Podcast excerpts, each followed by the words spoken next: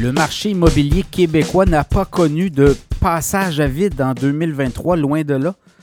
Rappelez-vous, hein, les prévisions, on s'attendait quand même à une baisse importante des prix des maisons en 2023 au Québec. Des analyses euh, produites notamment par Desjardins, on parlait de baisse de peu près 10-12% de prix des maisons. On n'a pas eu ça. Loin de là, si on regarde un peu euh, au niveau provincial, on a eu des chiffres là, émis par la, Chambre immobilière du Québec.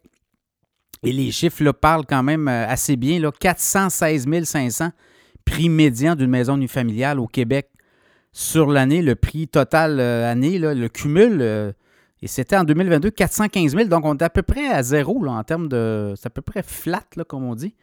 Et euh, c'est le reflet du marché immobilier, même si les transactions ont baissé de 13% au Québec en 2023, ben, les prix des maisons, ça ne s'est pas euh, reflété là, sur les, euh, les, ventes moins importantes, en termes de volume aussi.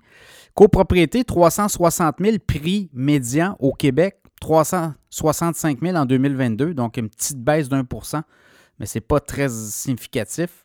Donc clairement, le marché immobilier québécois a fait le boulot. Quand on regarde un peu par région, évidemment, ben, région de Québec, euh, le, marché immobilier a continué de bien faire.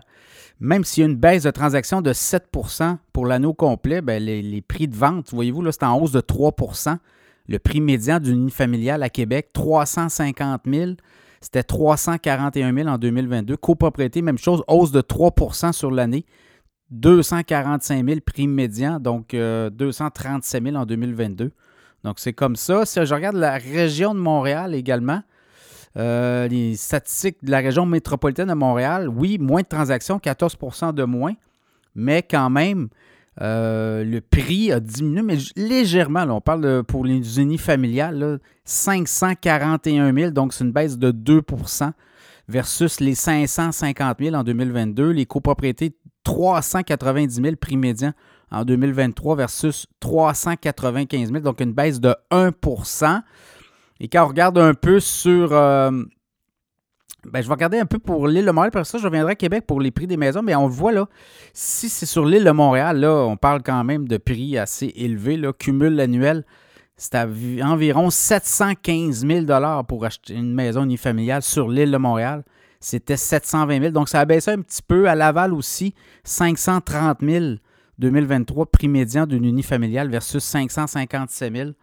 Et euh, du côté de Québec, si je regarde la périphérie nord de Québec, c'est 385 000 une unifamiliale.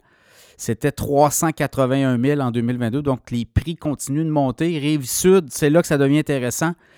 Oui, les prix montent, mais pas tant que ça. Là. 329 000. Donc, vous voyez, pourquoi la rive sud est très populaire? Bien, les unifamiliales, on parle quand même d'un prix à 329 000 versus 318 000. Les condos, 219 000 sur la rive sud versus 207 000 euh, l'année euh, auparavant. Donc, c'est un peu ça qui se passe. Vous le voyez, puis pour 2024, mais quand on regarde un peu les prévisionnistes, les analystes, on ne voit pas d'hécatombe, on voit même euh, un marché qui va reprendre la vigueur parce qu'on va avoir des baisses de taux éventuellement. On parle peut-être du mois de mars, avril, peut-être avant, tout dépendant ce qui peut se produire au sein de l'économie canadienne.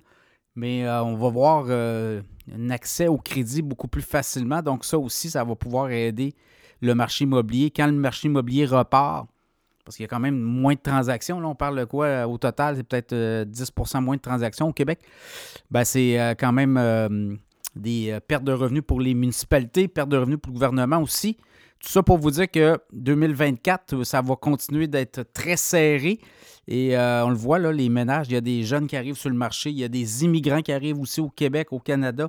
Et ça, ça fait une pression énorme sur le marché immobilier et sur les prix. Donc, euh, on s'attend là, euh, à voir les prix monter en quoi entre 3 et 5, 7% Ça pourrait être plus, tout dépendant aussi comment la baisse des taux d'intérêt va se traduire. Si on, on en a deux, trois comme ça, ça pourrait stimuler fortement le marché immobilier au Québec en 2024.